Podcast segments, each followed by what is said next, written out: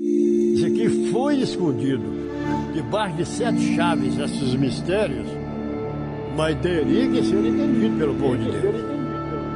Eu me farei, então, saber as nações quem sou eu. Se você quer entender Deus, então você tem que entender os mistérios de Deus. E esse reino está chegando trazendo a verdade para sufocar a religiosidade, para acabar com as línguas doutrinárias.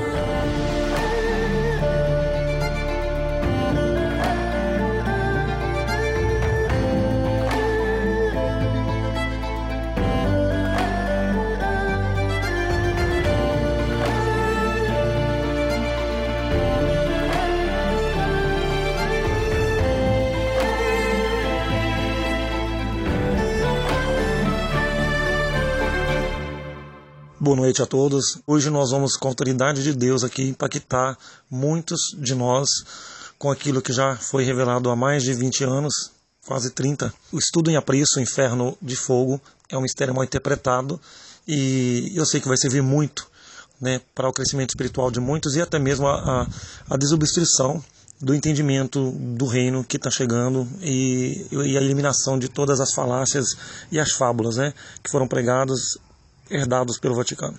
Então, segundo as primeiras doutrinas dogmáticas né, do Vaticano, o inferno tratava de um lugar de tormento eterno, onde as pessoas perdidas, né, que não eram salvas, seriam lançadas para sempre. Mais tarde, o clero né, do Vaticano achou que deveria mudar o seu nome para purgatório.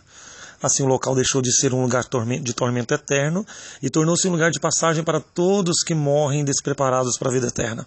Então, segundo ensina os dignatários católicos, Deus criou o purgatório como forma de resolver a situação dos que morrem no pecado. As almas perdidas são lançadas ali e dali sairão purificadas para o céu. E qual é a posição dos evangélicos? A posição dos evangélicos não é tão diferente. É claro, porque eles toda a doutrina evangélica foi herdada do Vaticano, né? Para quem não lembra, por causa da renascença de Martim Lutero. Então eles ensinam que o inferno é um local, um local que arde em chamas e que nunca se apagam. Para eles, as almas ou os espíritos de todos que morrem no pecado vão parar neste lugar de tormento, onde o fogo não se apaga e a alma nunca morre. Então, nesse caso, não precisa nem haver ressurreição, né? Porque o essencial já está sendo castigado desde os dias em que a pessoa morreu. Então, como fica isso? De que os evangélicos aprenderam essa doutrina? Então, nós vamos ver foi, como eu disse, de Martim Lutero, né? Por meio do padre Martim Lutero, Jesus tirou as escrituras de debaixo da cama e colocou no velador, no candeeiro. A palavra de Deus recuperou o direito de expressão pública e voltou a iluminar o mundo outra vez. Então Lutero entendeu muito pouco das escrituras sagradas e o pouco que sabia foi capaz de provar que a redenção só era encontrada no sangue do Cordeiro de Deus, Jesus Cristo. A salvação nada tinha com Maria e com os santos apóstolos, mas somente o Senhor Jesus pode salvar o pecador e redimi-lo dos seus pecados. Lutero entendeu pouco mais do que isso, apenas a doutrina que ele, defende, o inferno como lugar de tormento, foi herdada dele, isto é, do padre Lutero. É, e este, por sua vez, havia aprendido no colégio episcopal do Vaticano. Então a palavra de Deus não, não abona essa doutrina, mas exclui completamente. E há pelo menos quatro é, traduções, né, linguajares, definido bem o que significa inferno. Em aramaico, a palavra é Seol, em grego, Hades, em hebraico, inferno, e em português, sepultura. Então, nos dias do patriarca Jó, por exemplo, né, o aramaico era muito usado pelos caldeus, cuja capital era a grande cidade de Uz, que deu origem ao nome Ur. Jó era natural das terras de Uz, está lá em Jó primeiro. E ali eles falavam mais o aramaico. Muitas vezes o tradutor misturava o aramaico com o português, tentando descobrir o que significa inferno.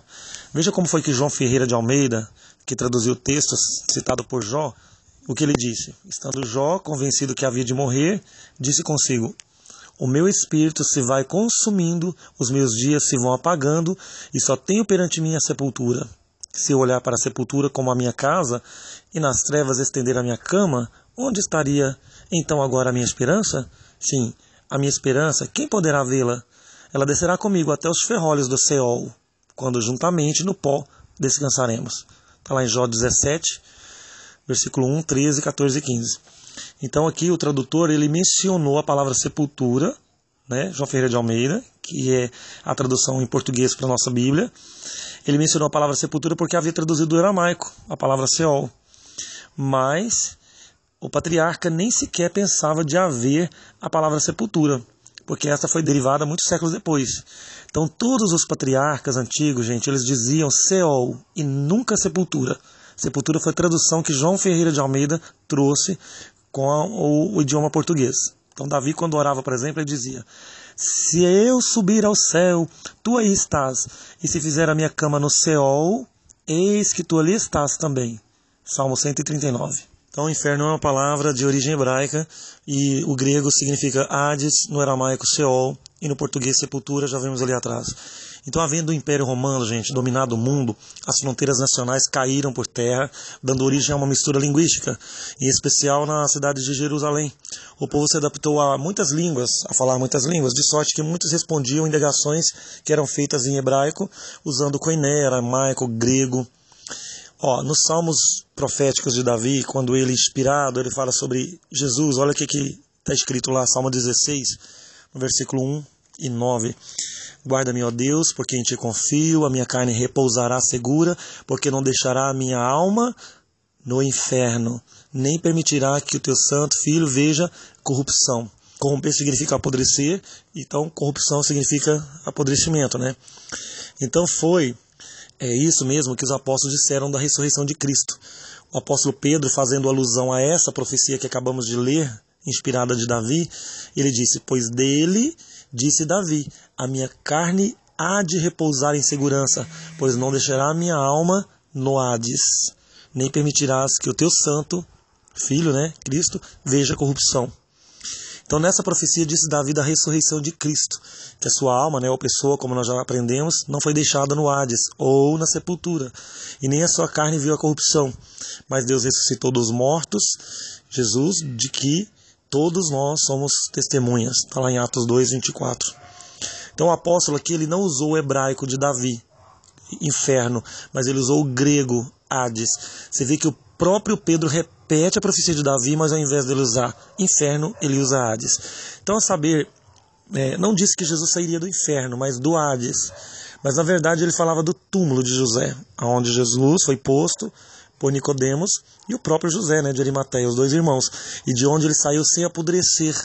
Cumpriu-se então as profecias de Davi, quando por inspiração falava de Jesus: Guarda-me, ó Deus, porque em ti confio a minha carne repousará segura, porque não deixará a minha alma no inferno, nem permitirá que o teu santo filho veja corrupção. Está lá no Salmo 16. Então alguém diz: Jesus foi levado ao inferno? Sim. Ele foi posto na sepultura de José de Arimateia, aonde ficou por três dias. Então Davi profetizava que o Messias seria posto no inferno, é claro, está lá escrito, mas não seria deixado lá. Deus, não querendo que a sua carne apodrecesse, o ressuscitou, desocupando o túmulo de José, o senador quando preparava, né, Jesus adverte os discípulos de perseguição e morte. Então, quando ele preparava os apóstolos para suas missões, Jesus advertiu que eles seriam enviados como ovelhas ao meio dos lobos. Significava que seriam devorados pelos homens maus, religiosos. E, na verdade, foram martirizados pelo Império Romano, influenciado pelos judeus. Recomendou, porém, que não temerem aos homens que poderiam até matar os seus corpos. Mas depois disso, nada mais poderiam fazer. Está lá escrito, né? Poderia até matar o corpo. Olha o que, que diz: Eis que vos envio como ovelhas ao meio dos lobos, portanto, sede prudentes como as serpentes e simples como as pombas. E não temeis aos homens que matam o vosso corpo, e não podem matar a alma. Está lá em Mateus 10, 28. Então, Jesus Cristo usou a palavra alma em sinônimo de vida. Dizia que os homens teriam condições de matar os apóstolos, tirar a vida, mas não podia impedir a ressurreição deles para a vida eterna. Então, alguém diz: como se prova que a alma representa a vida? Em se tratando de relatos sagrados, o homem nada pode fazer para provar isso ou aquilo. A palavra de Deus, sim, ela faz de si o seu intérprete e é capaz de revelar, provar e comprovar tudo o que precisamos entender como verdade verdadeira, né?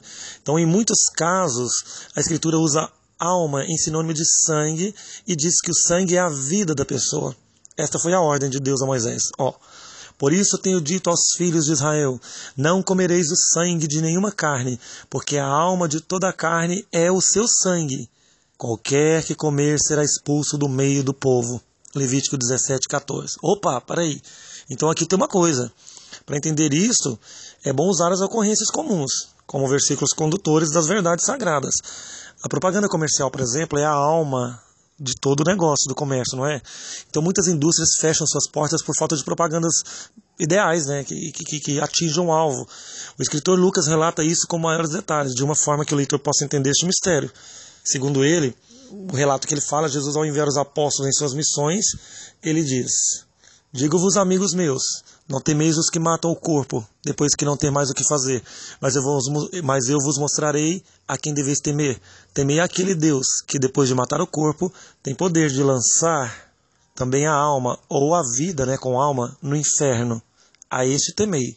Lucas 12, 4. Gente, que tremendo isso aqui. Isso começou a cumprir no primeiro século da era cristã, quando os judeus, em parceria com o Império Romano, martirizaram os discípulos, exceto o apóstolo João.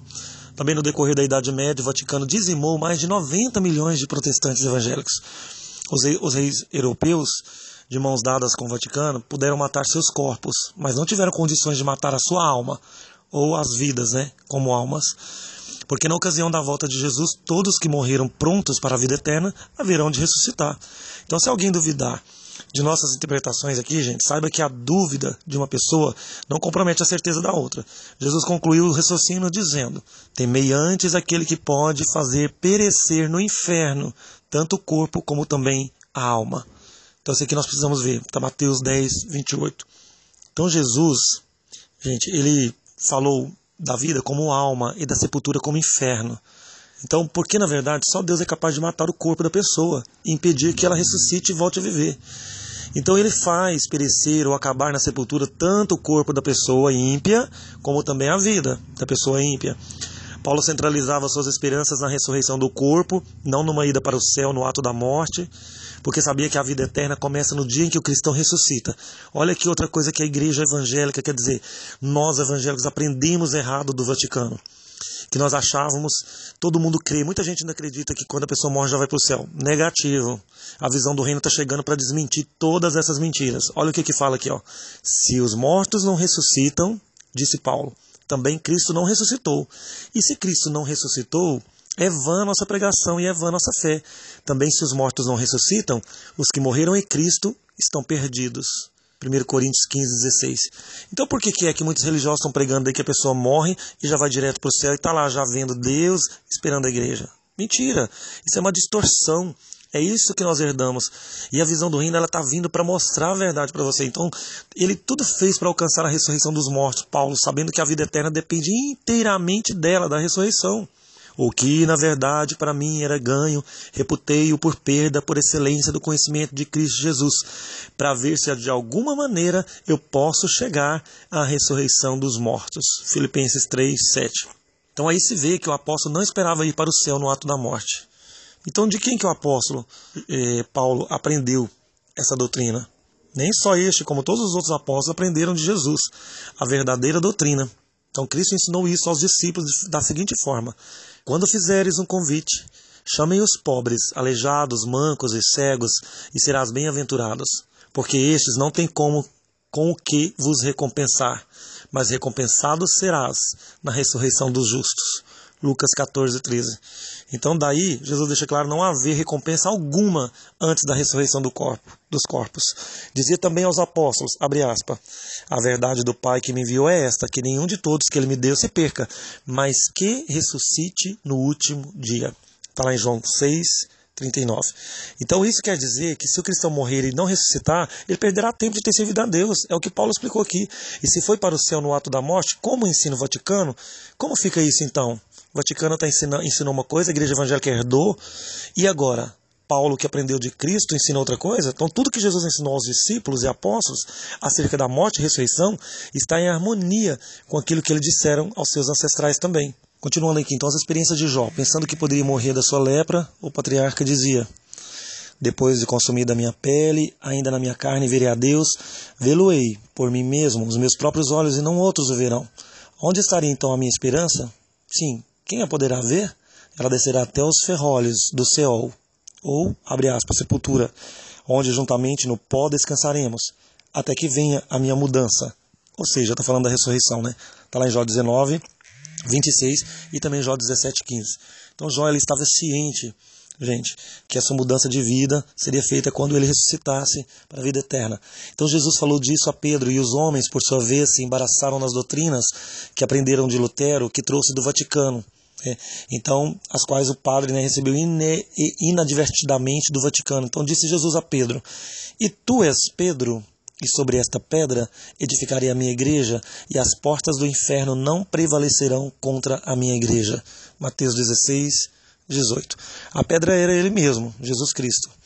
Os apóstolos entenderam bem suas palavras, porque estavam em harmonia com aquelas que havia dito em outras ocasiões, onde ele disse: Não temeis aos que mataram os seus corpos, e depois não tem mais o que fazer, temei a Deus. Aquele que, havendo matado o corpo, tem poder de fazer perecer no inferno tanto o corpo como também a alma. Na ocasião da volta de Jesus, as portas do inferno, do Seol, do Hades, da sepultura, não vão prevalecer contra os santos que morreram no passado. Vão ressuscitar. A Escritura diz que os sepulcros se abrirão e os santos ressuscitarão com vida eterna, mas para todos os que morreram no pecado, as portas do inferno ficarão intactas, cujos cadeados e ferrolhos nunca mais serão quebradas. Então nós vamos ver sobre o inferno de fogo, né? Então o que significa o fogo? Por que inferno de fogo? Fogo sempre foi usado em sinônimo de extinção, mas nem sempre a extinção é feita pelo fogo. Jesus iniciou as suas pregações dizendo: Se alguém ouvir as minhas palavras e não crer, eu não julgo, porque eu não vim para julgar o mundo, mas para salvar o mundo. Eu vim para que tenham vida e tenha vida com abundância. Eu sou o caminho, a verdade e a vida. Quem ouve as minhas palavras e crê nela e crê naquele que me enviou, tem a vida eterna.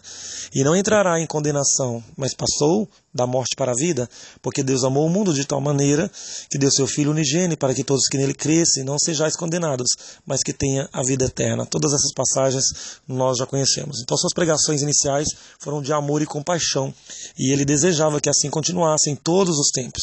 Em princípio, não amedrontava o povo em ameaças de perdição, mas tudo fazia para conquistá-lo na moral e com amor, ali no início, quando ele estava vivo. Mas vendo que as suas pregações estavam sendo inúteis, resolveu começar a ameaçar o povo com castigos eternos. Por quê? Porque via que ninguém se interessava pela vida eterna, enquanto anunciava o evangelho temperado com o banho-maria. Ou seja, quando ele estava só passando a mão na cabeça, né?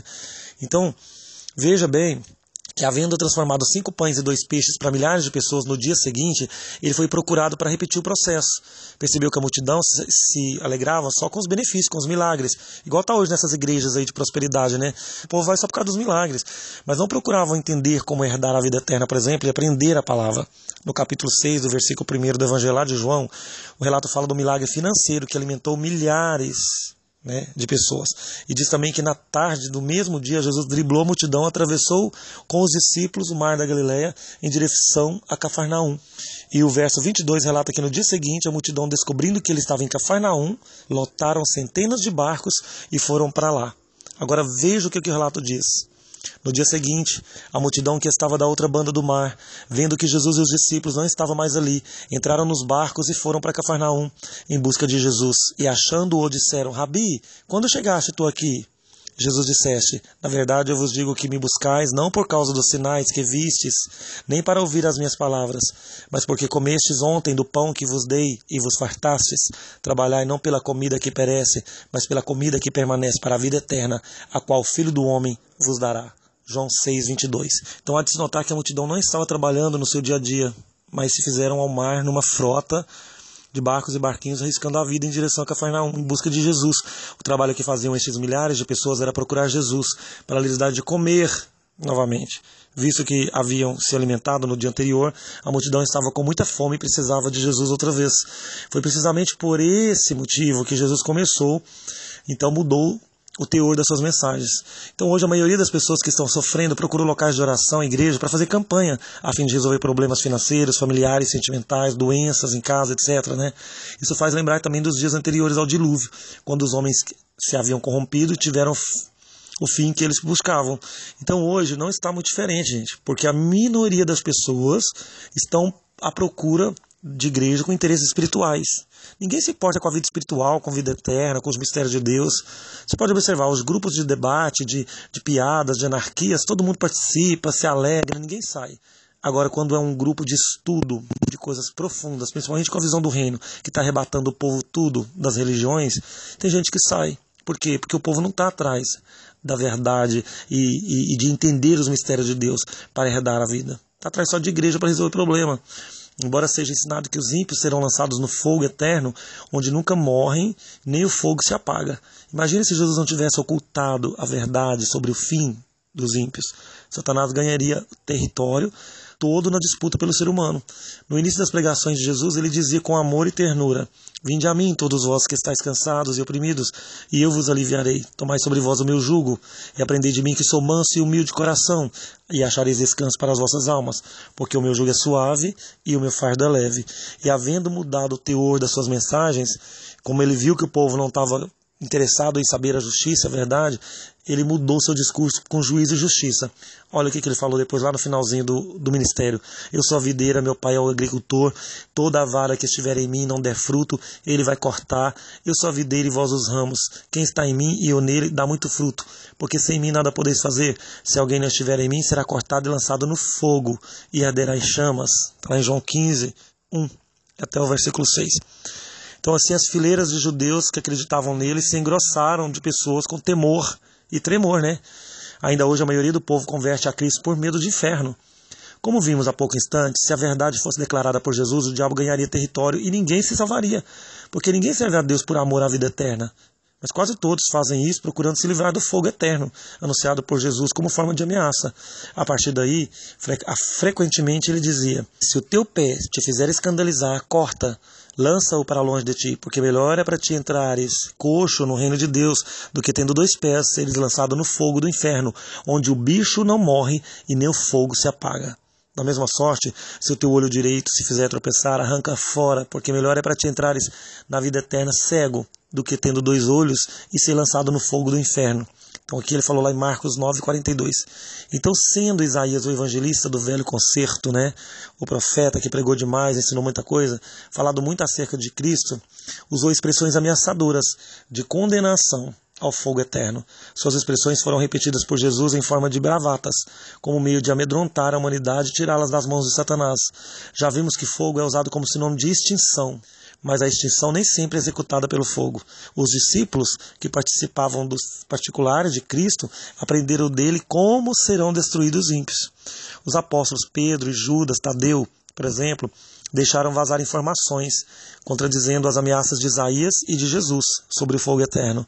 Ouviram ameaças de Cristo sobre o então fogo eterno, mas em particular entendiam que muitas coisas eram ditas por Jesus em forma de bravatas, ou seja, só de forma de ameaçar para que as pessoas tivessem mais zelo Conhecendo o sentido certo das doutrinas de Jesus, estes apóstolos revelaram que o destino final dos ímpios está espelhado nas populações de Sodoma e Gomorra. Eles, na verdade, deixaram vazar a realidade sobre o fim da humanidade corrompida. Então, olha o que, que Judas escreveu. Mas quero lembrar-vos que, havendo Deus salvado um povo, tirando-os da terra do Egito, destruiu depois os que não creram, assim como Sodoma e Gomorra, que, havendo se corrompido como aqueles, foram postos como exemplo, sofrendo a pena do fogo eterno. Está lá em Judas 1. Quer dizer, Sodoma não ficou queimando a vida inteira. Foi incendiado e só. Pedro falou sobre isso com maior precisão. Disse que o destino dos ímpios é aquele mesmo que tiveram as populações de Sodoma e Gomorra. Está lá em 2 Pedro 1, 4. Olha o que, ele diz, abre aspas, porque Deus não perdoou ao mundo antigo, mas guardou a Noé, pregoeiro da justiça, com mais sete pessoas, ao trazer o dilúvio sobre o mundo dos ímpios. E condenou a subversão às cidades de Sodoma e Gomorra, reduzindo-os a cinza e pondo-as para servir de exemplo aos que, aos que vivessem impiamente. Então é este o destino final de todos os que morrem no pecado. Embora as cidades citadas fossem destruídas a fogo eterno, as labaredas não continuaram ardendo para sempre. O local foi abatido cerca de 300 metros abaixo do nível do mar e a região foi invadida pelas águas do Jordão, dando origem ao atual Mar Morto, ou Mar Salgado, né? É lá onde foi Sodoma e Gomorra hoje. Embora as águas do Rio Jordão se despejam nele fazendo pororoca, o ambiente continua sem vida por causa da sua química. Né? Então é importante ver que os dois apóstolos disseram a mesma coisa, a saber que Sodoma e Gomorra é, foram postas como exemplo à humanidade ímpia, sofrendo a pena do fogo eterno.